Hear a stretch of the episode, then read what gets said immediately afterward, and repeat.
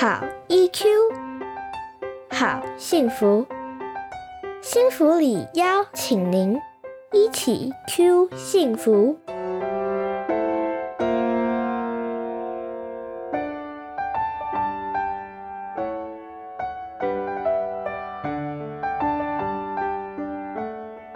嗨，各位朋友，大家好，我是幸福里情绪教育推广协会的讲师叶春怡临床心理师，欢迎各位收听我们今天的节目。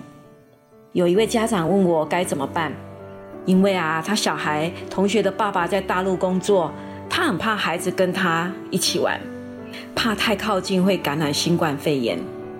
SARS 期间，我也在医院工作，也有便当店拒绝送便当到医院门口。医疗人员去安亲班接小孩也不能进去，只能让老师把孩子带到门口，生怕接触病人的医疗人员也带有病菌，进而感染其他的人。这次的新冠肺炎也有类似的状况出现，尤其是对来自高风险地区，像中港澳、韩国，或者像医疗人员，或者是需要被检疫或隔离的人。那这段时间让许多人都处在一个生怕染病的焦虑当中，也因此造成了人际间的歧视、排斥，还有更不信任。大家可以想想看，或许你的排斥会让你感到短暂的安心，短暂的安心哦，但真的安全吗？你会更安全吗？有没有可能因为你的歧视、排斥？让这些高风险的人不敢承认，也让这些需要就诊的人不敢看医生，不及时就医，反而会造成病毒爬爬照。这样你会真的更安全吗？你不知道谁可能生病呢？谁需要被关心？谁需要就医？反而让你我暴露在危险当中。焦虑会让我们知道保护自己。但我们只要依照防疫要求做好该做的自我保护即可，比如说口罩、勤洗手，那回家把一些可能会碰到的，好，你换掉衣服换掉。那这些多余的歧视、排斥，它并不会让我们更健康，只会让我们暴露在更多未知的危险当中。我的助理是港澳学生，那开学他回到台湾，接受十四天的检疫隔离。那他跟我分享他居家隔离的生活，我真心感谢他对台湾防疫的贡献。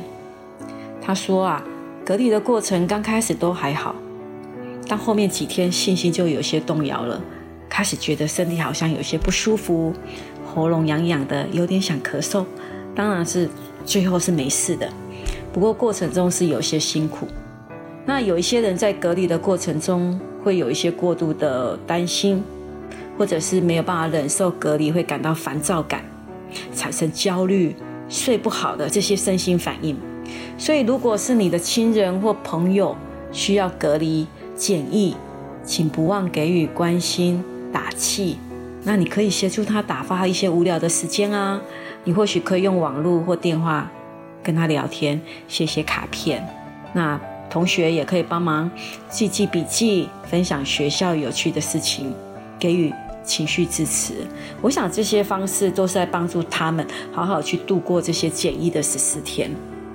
有人问我说：“心理师，可是我好害怕哪一天我需要被隔离，如果日子是这么难熬，要怎么办？”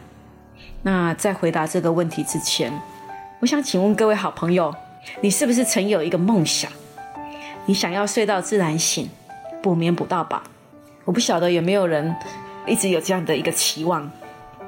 现在啊，我有一个活动，而且这个活动是对别人非常有帮助，而且非常有贡献的活动，而且这个活动还可以满足你刚刚所提到的一个期望。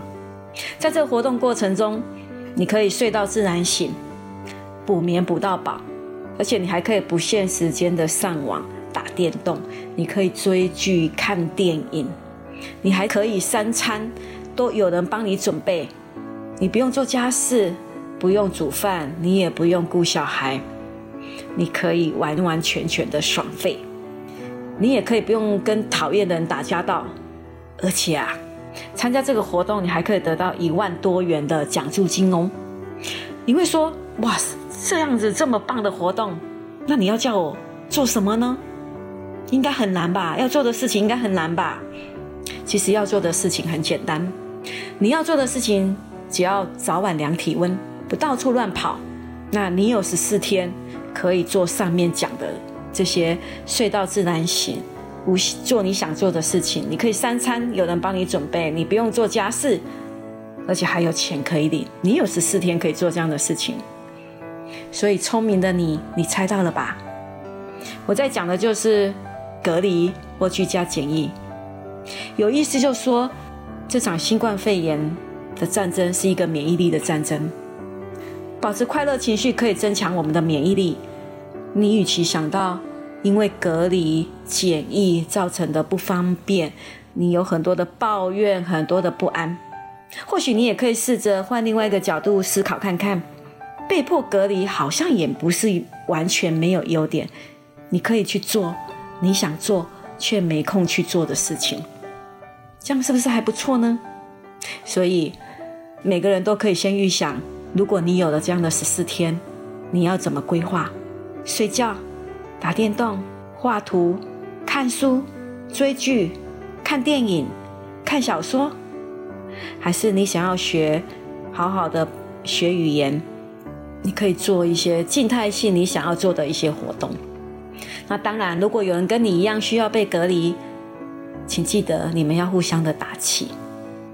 当隔离结束之后，你会发现，自由真的很重要。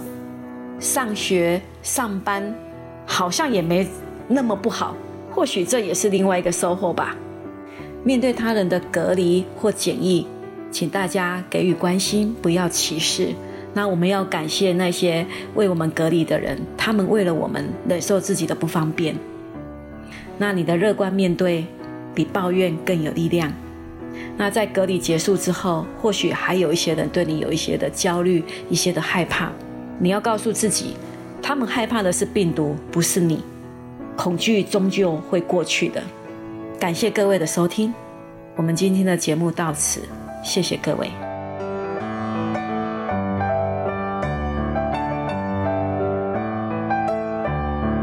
一起 Q 幸福。台湾幸福里情绪教育推广协会制作，财团法人故事文教基金会赞助播出，欢迎您持续收听。